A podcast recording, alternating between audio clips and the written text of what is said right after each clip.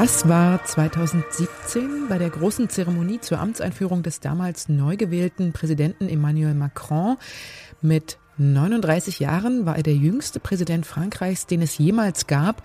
Und zusammen mit der Marseillaise wurde dort gleich auch noch die Europahymne gespielt. Denn Macron galt auch als Hoffnungsträger für Europa.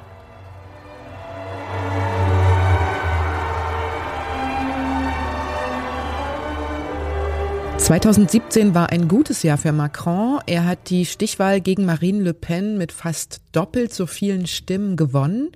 Jetzt, fünf Jahre später, sieht die Stimmung in der französischen Bevölkerung etwas anders aus. Ich wähle Le Pen, weil ich einen Wandel will. Sie wurde ja noch nie gewählt, also steht sie für mich für den Wechsel. Es ist ja nicht so, dass ich Ausländer nicht mag, aber ich mag Frankreich und sie steht dafür ein. Ich bin noch nicht entschieden, aber ich hätte am liebsten jemanden vom Militär, der in Frankreich die Ordnung wiederherstellt. Ich werde Jean-Luc Mélenchon wählen, weil er das Volk vertritt und nicht nur die, die Geld haben.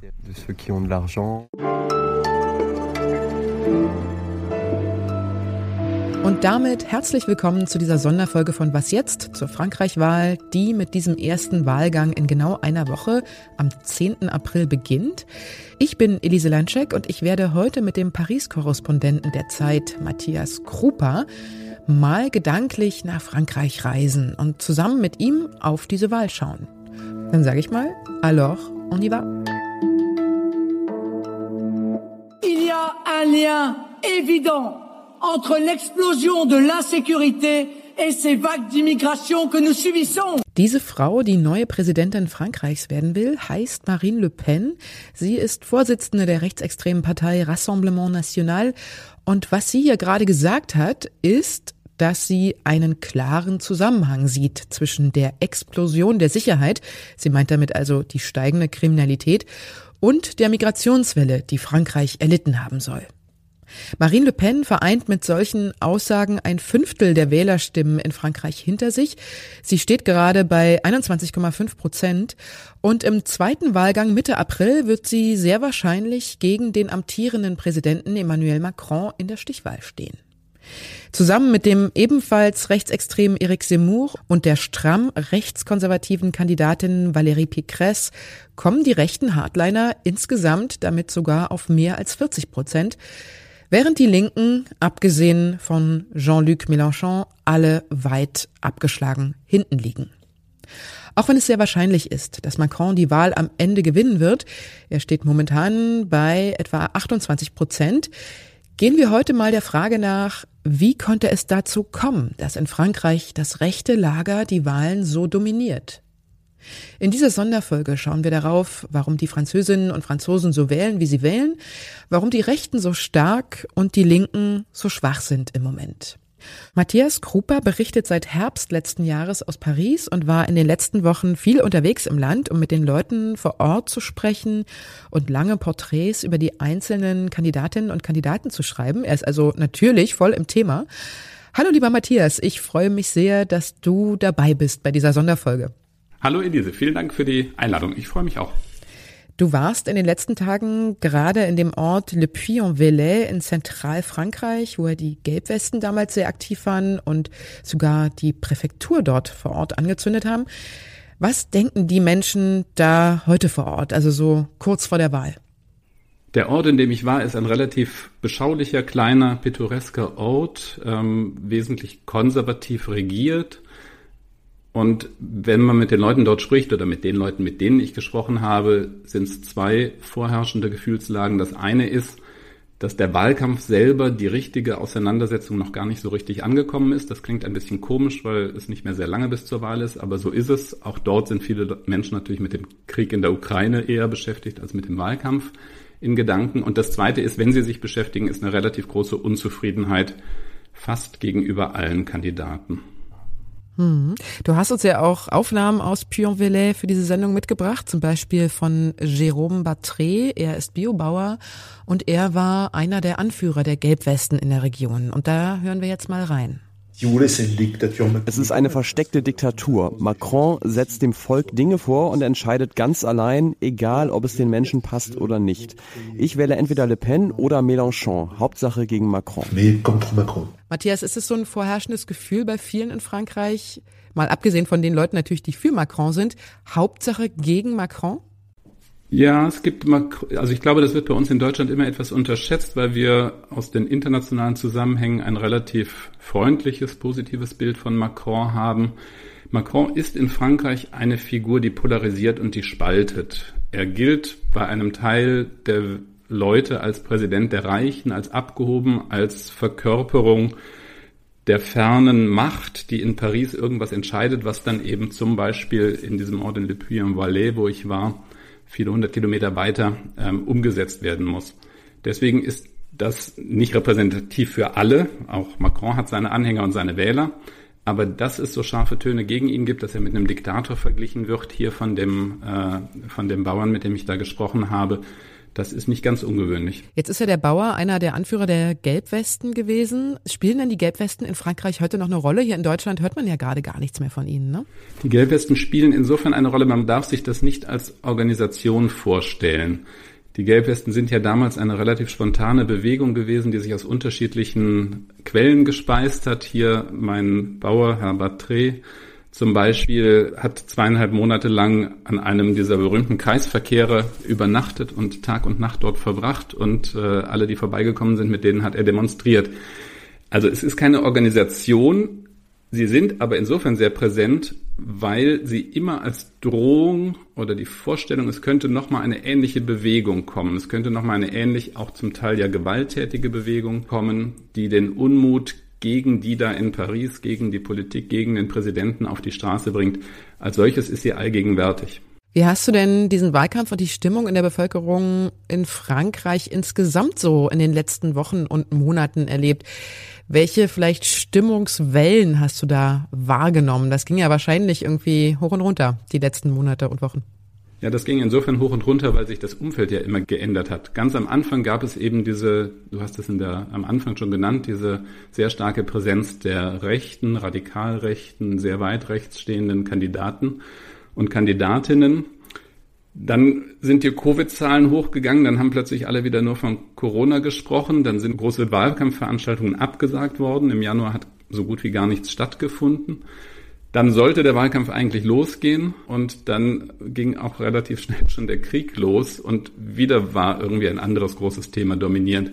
Also insofern ist es so ein bisschen ein Stolperwahlkampf, äh, wo man von einer Sache in die andere fällt und jetzt sozusagen auf den letzten Metern wird dann gestritten. In den letzten, auf den letzten Metern ist dann eben auch Macron ähm, als Präsident im Wahlkampf äh, aktiv. Das war er lange Zeit auch nicht. Er hat ja lange Zeit gezögert, bis er überhaupt seine Kandidatur verkündet hat. Also insofern sind das tatsächlich, wie du sagst, so Wellenbäder gewesen. Hm. Und ganz aktuell überschattet natürlich auch der Krieg mit der Ukraine den Wahlkampf. Du hast es ja eben angesprochen. Und wir hören jetzt mal Präsident Macron dazu. Alors face à ces conséquences économiques et sociales, je n'ai et n'aurai qu'une boussole, vous protéger. À ce retour brutal du tragique dans l'histoire, Nous nous devons de répondre par des décisions historiques. Macron sagt hier, dass er das Volk vor den wirtschaftlichen und sozialen Folgen des Kriegs schützen will und mit historischen Entscheidungen auf Putins Vorgehen reagieren will, was auch immer das konkret heißen soll. Macron gibt sich also, so nehme ich das hier wahr, als Beschützer und Entscheider. Sogar an seinem Erscheinungsbild konnte man das letztens ablesen. Zwischendurch trat er nämlich ähnlich hemdsärmelig wie der vielerseits bewunderte ukrainische Präsident Zelensky im Militärhoodie vor den Kameras auf. Da konnte man sehen, wie er sein Image wechseln wollte, weg vom fernen Anzugträger hin zum Volksvertreter.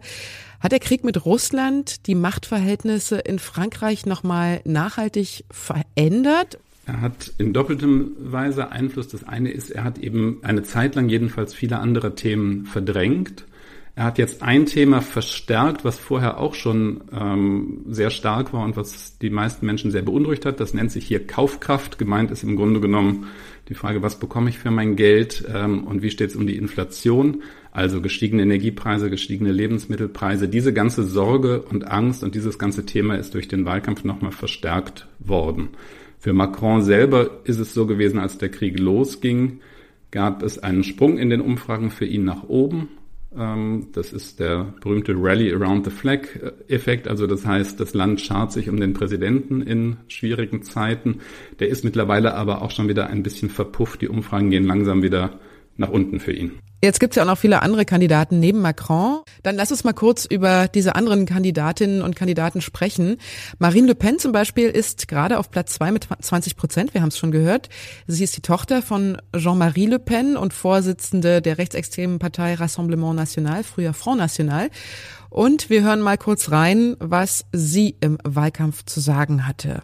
Je vous rendrai votre argent en augmentant votre pouvoir d'achat mais également en sauvant notre système de protection sociale. Et puis je vous rendrai aussi votre pays en vous protégeant de l'immigration anarchique et massive et de l'insécurité Matthias, hier nennt ja Marine Le Pen gleich mehrere Hauptthemen ihres Wahlprogramms und es sind ja auch Themen, die du vorhin gesagt hast, die sehr wichtig in Frankreich sind, nämlich Sicherheit und Kaufkraft zum Beispiel. Hat denn da Marine Le Pen offenbar in ihrem Wahlkampf den richtigen Ton getroffen? Ist das der Grund, warum sie jetzt auf 20 Prozent kommt? Also ganz offensichtlich hat sie für ihre Wählerinnen und Wähler einen Ton getroffen, weil in dieser relativ harten Konkurrenz, die es auf dem rechten Feld gibt, sie hat eben mehrere Mitbewerber, Mitbewerberinnen, hält sie sich bislang und so wie es aussieht, könnte es sein, dass sie diejenige ist, die auch wieder in die Stichwahl kommt.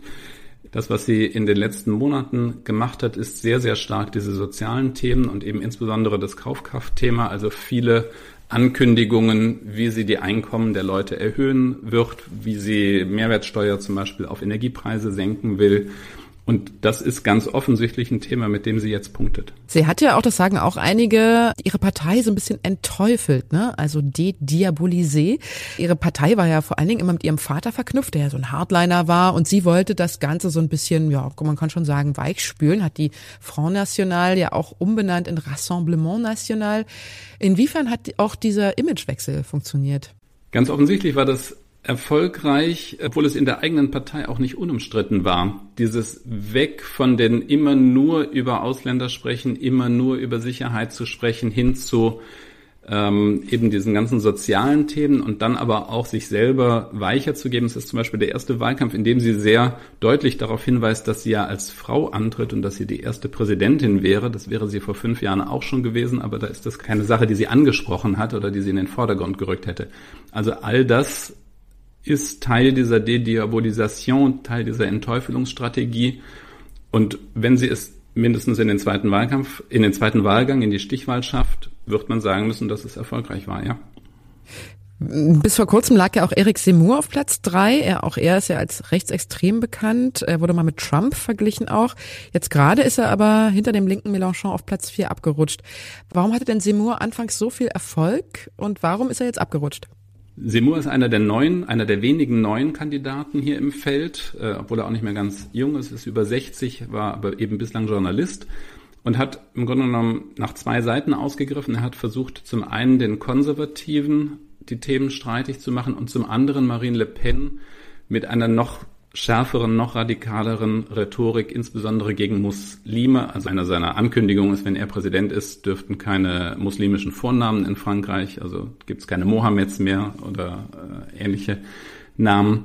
Ähm, Marine Le Pen damit das Feld streitig zu machen. Das alleine zeigt sich jetzt aber reicht dann vielleicht eben doch nicht, um am Ende einen erfolgreichen Wahlkampf zu führen oder zumindest es bis in die Stichwahl zu schaffen, weil bei vielen anderen Themen merkt man eben, dass er kein Politiker ist, dass er im Grunde genommen kein Programm hat oder ein sehr schnell zusammengeschustertes Programm. Und ganz aktuell fällt ihm auf die Füße, dass er sehr russlandfreundlich, sehr Putin-freundlich, sehr NATO-kritisch gewesen ist. Und das ist in der momentanen Situation sicherlich auch nicht äh, hilfreich. Wir hatten die Frage neulich auch schon mal beim Podcast in der Morgensendung. Vielleicht sagst du auch noch mal einen Satz dazu. Wie sehr hat denn das auch Le Pen zum Beispiel, also Marine Le Pen geschadet, dass sie hat Flyer drucken lassen mit sich und Putin drauf, weil ja die Rechtsextreme in Frankreich allgemein recht Putin-freundlich war? Nicht nur die Rechtsextreme, auch der weit links stehende Jean-Luc Mélenchon ist sehr Putin-freundlich. Also es gibt hier sehr viele Putin-Freunde aus unterschiedlichen Motiven. Eines, was sie alle eint, ist ein gewisser Anti-Amerikanismus, der dann einen automatisch an die Seite Russlands treibt. Nichtsdestotrotz, alle genannten Kandidaten haben aber eben in unterschiedlicher Klarheit und in unterschiedlicher Schärfe den Krieg jetzt verurteilt Und Le Pen hat das zum Beispiel sehr schnell, sehr entschieden gemacht. Ein Bürgermeister ihrer Partei hat gesagt, selbstverständlich nehmen wir in der Stadt jetzt äh, Flüchtlinge aus der Ukraine aus. Also auch da im Grunde genommen der Versuch, ein bisschen wegzukommen von dem Hardliner-Image der früheren Jahre. Deswegen schadet ihr jetzt dieser Krieg nicht in demselben Maße, in dem er eben Eric Seymour schadet. Es gibt ja auch noch Valérie Pécresse von den Republikanern. Die ist zwar per se erstmal konservativ oder rechtskonservativ, aber sie sagt auch solche Sätze hier. Il faut ressortir le Karcher. Il a été remisé à la cave euh, par François Hollande et Emmanuel Macron depuis euh, dix ans.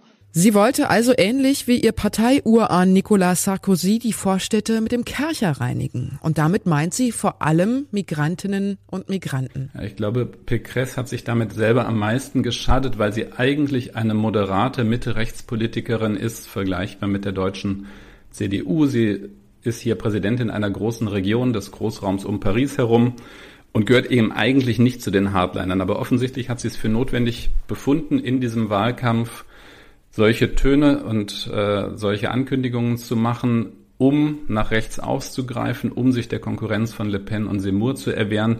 Dabei ist ihr eigenes Profil im Grunde genommen verloren gegangen und so wie es im Moment aussieht, hat sie keine Chance, in die zweite Runde zu kommen.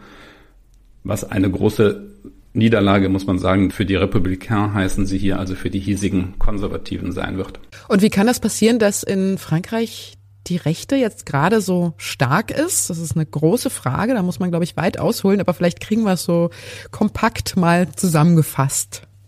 Ja, man kann, glaube ich, nur ein paar Motive nennen. Das eine ist, dass dieses Untergangsmotiv Frankreich schafft sich ab, wenn wir es in unserer Diktion sagen. Der Deklinisme heißt es hier, also die Untergangsrhetorik hat in Frankreich eine lange Tradition und ist in den letzten Jahren sehr viel stärker geworden. Das kontrastiert wie bei uns auch, wenn man die Leute fragt, was sie, wie sie ihre persönliche Zukunft sehen, dann sehen die meisten sie gar nicht so schlecht, aber die Zukunft des Landes sehen sie sehr, sehen sie sehr schlecht. Das ist das eine.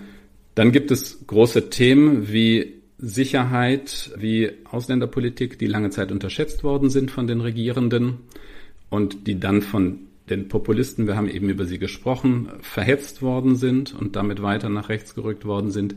Es gibt ein relativ großes Misstrauen in die politischen Eliten. Das hängt ein bisschen mit der Struktur des Landes zusammen, dass eben in Paris es ein großes Zentrum gibt, in dem viele Fäden oder in dem alle Fäden zusammenlaufen und sich große Teile des Landes nicht wiederfinden in diesem Paris oder in der politischen Klasse, die in Paris regiert. Und dann gibt es ein ganz zentrales Thema. Frankreich hat in den letzten zehn Jahren mehr als 50 Terroranschläge erlebt mit fast 300 Toten, islamistische Terroranschläge. Das geht natürlich nicht spurlos an der gesellschaftlichen äh, Stimmung und auch an der politischen, äh, am politischen Diskurs vorbei. Hm. Alles vielfältige und interessante Gründe. Ich würde auf einen Punkt nochmal eingehen, nämlich dieses Misstrauen in die Eliten. Das kennen wir bei uns auch, ist aber in Frankreich, glaube ich, nochmal anders gelagert. Woher kommt denn dieses Misstrauen in die Eliten? Ich glaube, es gibt zwei Gründe dafür. Das eine ist, dass es hier ein Ausbildungssystem gibt, was sehr stark im Grunde genommen auf Herausbildung von Eliten abhebt. Es gibt bestimmte Kaderschmieden, es gibt bestimmte Hochschulen, an denen studieren die Leute, die sich dann später in den Ministerien und in den Institutionen auch wiederfinden. Das ist lange Zeit ein relativ geschlossenes System gewesen. Jetzt versuchen sie es ein bisschen aufzubrechen, aber das hat sicherlich, sicherlich einer der Gründe, die sehr stark dazu beigetragen haben.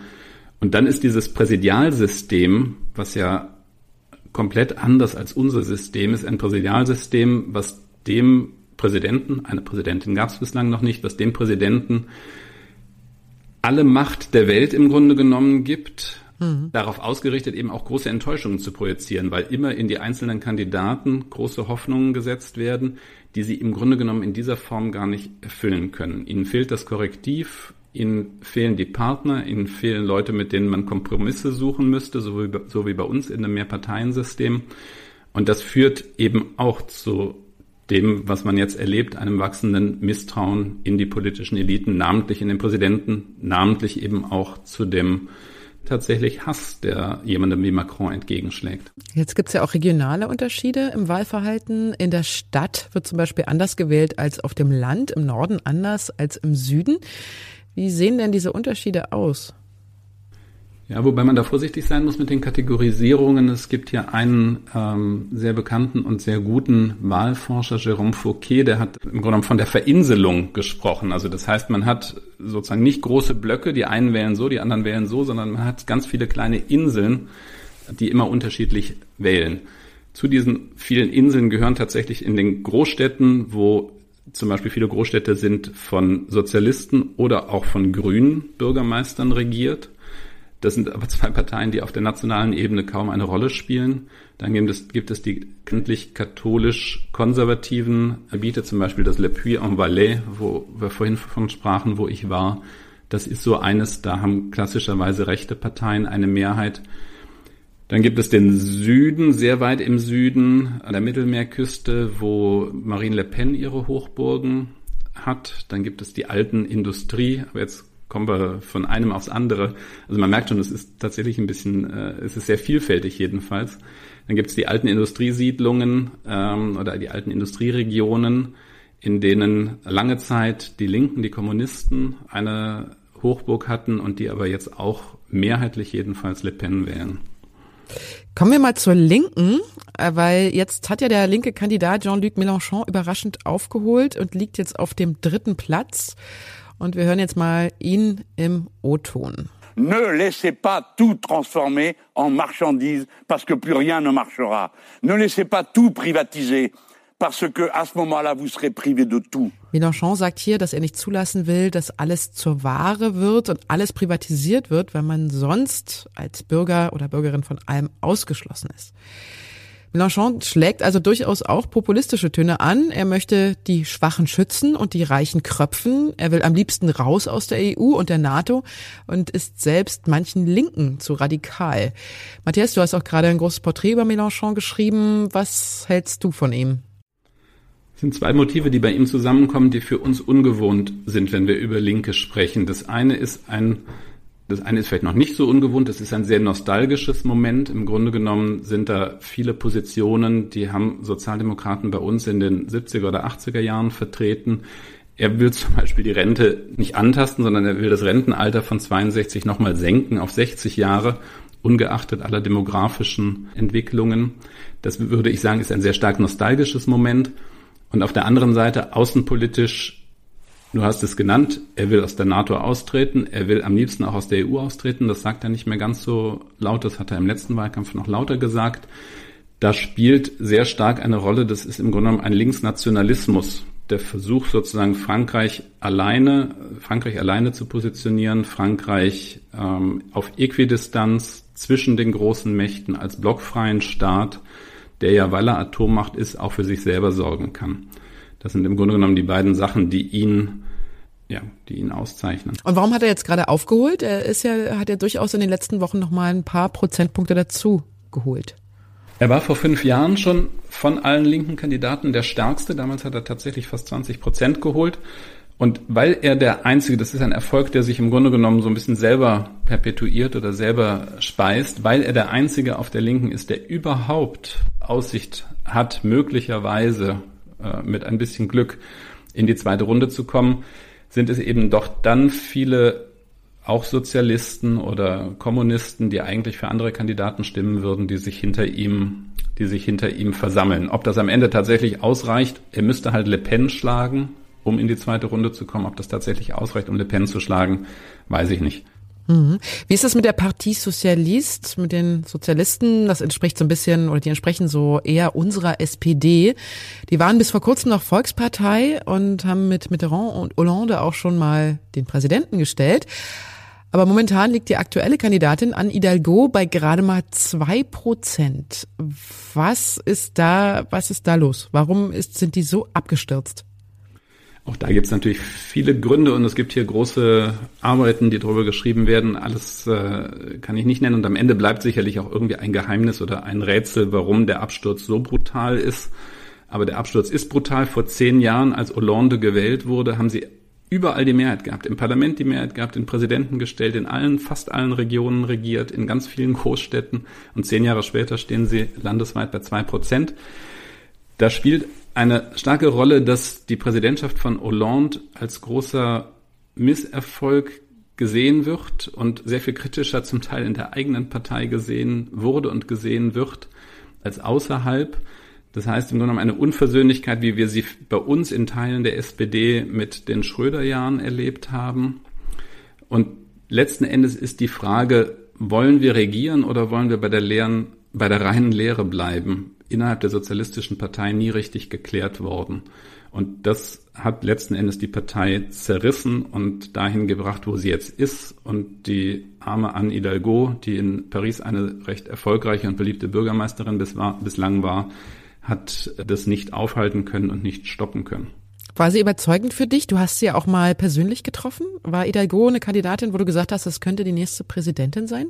Nein, ehrlicherweise nicht. Ich äh, habe viel Gutes von ihr gehört, als ich hier nach Paris kam, äh, was sie als Bürgermeisterin, sie hat eben eine sehr starke äh, ökologische Verkehrspolitik gemacht, ähm, sehr durchsetzungsstark, die Stadt wirklich verändert, viele Radwege gebaut, ähm, aber auch andere Dinge, die sicherlich moderne Großstadtpolitik sind.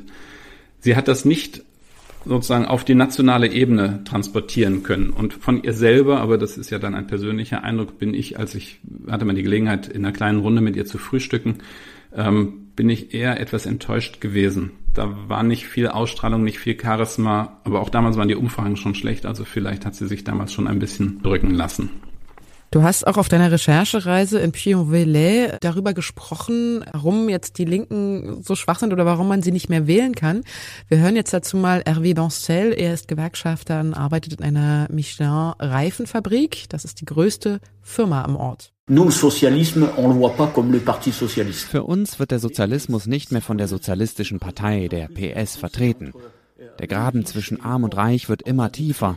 Immer mehr Menschen werden immer reicher, während andere, viel mehr Menschen immer ärmer werden. Und dem muss man ein Ende setzen. Die Leute hier sind einfach pessimistisch und sagen sich, wir sind zwar per se nicht rechtsextrem und unterstützen diese Ideen nicht, aber warum nicht einfach mal ausprobieren? Matthias, das Phänomen Arbeiterklasse rückt nach rechts, das gibt's schon länger. Aber warum steht die Linke diesmal so besonders schlecht da? Also warum hat die PS und ja nicht nur die, also die Parti Socialiste, die Vote Populaire, also den Rückhalt in der Arbeiterklasse offensichtlich komplett verloren? Ich muss nur dazu sagen, weil um dem armen Gewerkschafter aus Le Puy-en-Valais nicht Unrecht zu tun, der würde nicht auf die Idee kommen, rechts zu wählen, sondern der wählt Mélenchon, genau, der ne? wählt Mélenchon und hofft auf ja. Mélenchon. Warum? Sozusagen, wenn man sich die Kräfteverhältnisse anguckt, von zwölf Präsidentschaftskandidaten gehören sechs zur politischen Linken und alle sechs zusammen kommen auf weniger Stimmen als Macron alleine in den Umfragen. Das heißt unter 30, unter 30 Prozent. Und einen wesentlichen Teil dabei, eine wesentliche Rolle dabei spielen eben die klassischen Arbeiter und Angestellten, die früher klassische Klientel der sozialistischen Partei und auch der Kommunisten gewesen sind und die heute, so wie unser Arbeiter auch eben in großer Enttäuschung von den, von den Sozialisten sprechen. Ich glaube, dass man das nicht erklären kann, ohne sozusagen die Veränderung, ohne wirklich Soziologie zu, äh, jetzt soziologisch zu sprechen und Soziologie zu machen, dass sich die Arbeiterwelt ja geändert hat. Also der Anteil der Industriearbeiter ist, Arbeiter und Arbeiterinnen ist deutlich zurückgegangen. Das waren mal 40 Prozent äh, an der Wählerschaft, das sind noch gerade mal 20 Prozent.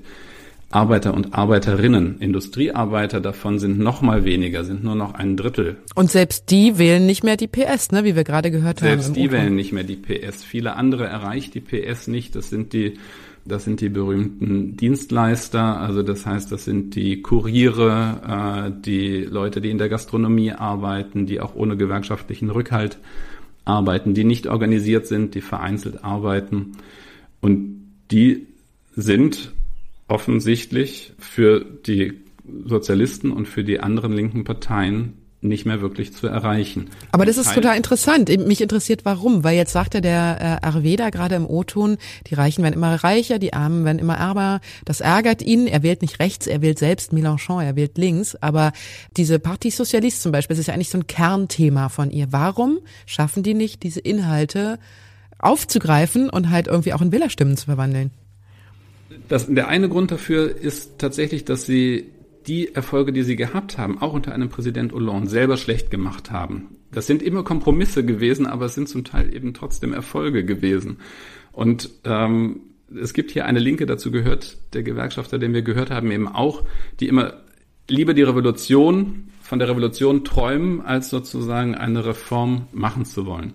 Das ist das eine. Das andere ist, dass sich ein Teil der akademischen Linken hier in Identitäts- und Kulturkämpfe verstrickt hat und zum Beispiel sehr stark, also das ganze Thema Feminismus, Emanzipation, was ja ein richtiges und gutes Thema ist, was aber zum Beispiel an der, an der Lebenswelt von Reinigungskräften zum Teil völlig vorbeigeht. Die sind nicht adressiert, die sind nicht adressiert worden. Lieber hat man darüber gestritten, ob man irgendwo Frauendenkmäler aufstellt und dafür äh, Napoleon vom Sockel holt, als dass man sich um die konkreten Arbeitsbedingungen von Reinigungskräften zum Beispiel äh, zu kümmern. Also das heißt, die Kulturalisierung ähm, einer, die Kulturalisierung einer Linken hat ihr sicherlich nicht bei den Wählerstimmen geholfen und schon gar nicht bei den, bei ihrer klassischen Klientel, bei Arbeiterinnen und Arbeitern. Und ein Punkt, der klang bei dir auch durch, das haben wir vorhin auch in einem O-Ton in der Umfrage gehört, dass die Linke so wahnsinnig zersplittert ist und sich quasi auch durch die zahlreichen Kandidatinnen und Kandidaten ja auch irgendwie selbst das Wasser abgegraben hat, ne? Das stimmt, das kommt noch oben drauf, würde ich sagen. Das ist aber, glaube ich, nicht die Ursache, weil selbst wenn sich die alle zusammentun, von den Kommunisten und Antikapitalisten bis zu dem Grünen, den ich bei den Linken schon immer mitzähle, weil die Grünen hier tatsächlich noch eine sehr viel deutlicher linke Partei sind als bei uns, selbst dann kommen sie halt nur auf 26, 27, 28 Prozent. Das würde ihnen reichen, wenn sie tatsächlich sich alle zusammentun würden äh, für einen Kandidaten. Aber diese Zersplitterung ist im Grunde genommen nur ein Ausdruck der der, der Orientierungslosigkeit und der verschiedenen Bruchlinien, die es gibt innerhalb der Linken. Wenn wir jetzt mal ähm, Frankreich und Deutschland so ins Verhältnis setzen, welche Bedeutung hat denn die Wahl in Frankreich hier für uns in Deutschland? Wahlen in Frankreich haben für die Europäische Union und damit für uns äh, wahnsinnige Bedeutung, weil sie mit über den künftigen Kurs der Europäischen Union entscheiden. Und um es zuzuspitzen, die Frage, ob Macron Präsident bleibt, oder ob eine Le Pen Präsidentin würde, macht natürlich einen Unterschied ums Ganze. Die eine, die sozusagen lieber aus der EU austreten würde, ähm, die EU zurückschrauben möchte, der andere, der die EU vertiefen möchte, integrieren möchte, gemeinsame Armee aufstellen möchte und so weiter. Also insofern hat diese Wahl große Auswirkungen auf uns und ehrlich gesagt, ich bin manchmal ein bisschen überrascht, wie gering das Interesse bei uns ist, beziehungsweise wie schulterzuckend da manchmal zugeguckt wird. Es ist dieses Jahr aber, glaube ich, auch ganz besonders extrem, weil wir den Krieg mit Russland haben ne? und dann tatsächlich die Frankreich-Wahl komplett unter den Tisch gefallen ist. Klar, das hat damit zu tun, dass der Krieg in Russland alles überstrahlt. Das ist ja selbst hier in Frankreich so. Es hat aber auch so ein bisschen damit zu tun, dass man denkt, es ist noch immer, äh, als Rheinländer würde man sagen, es hätte noch immer Jod gegangen, es ist noch immer gut gegangen. Ähm, und am Ende wird doch wieder Macron gewählt. Das mag so sein, das mag so sein, aber beruhigen würde ich mich damit erstmal nicht.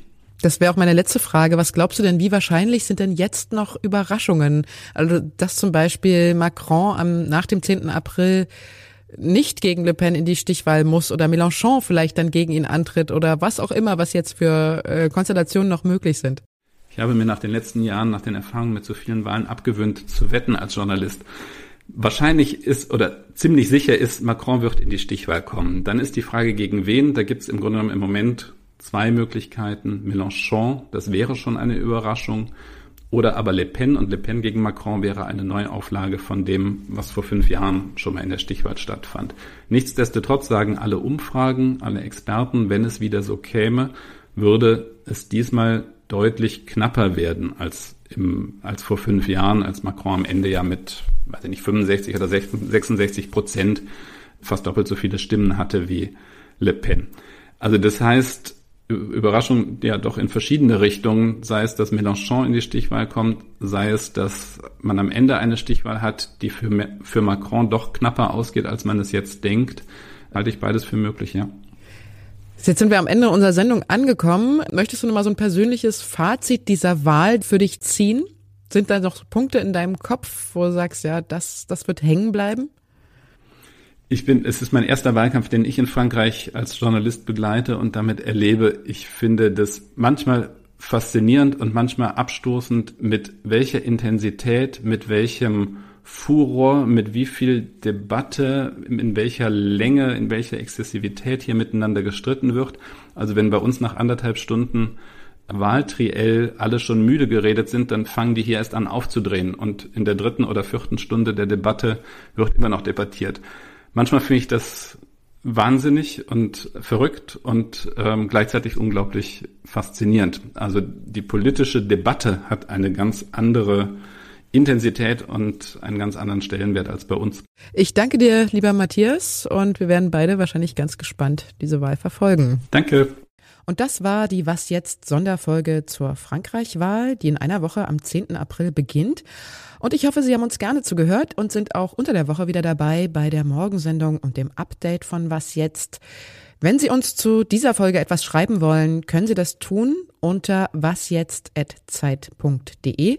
Ich bin Elise Landscheck und wünsche Ihnen noch einen schönen Sonntag. Machen Sie was draus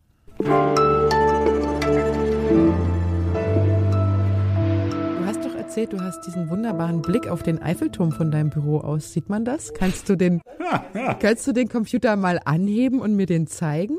Oder fällt dann alles der Computer auseinander? Im Original wirkt er tatsächlich näher, als, er, als wenn ich ihn dir jetzt zeige.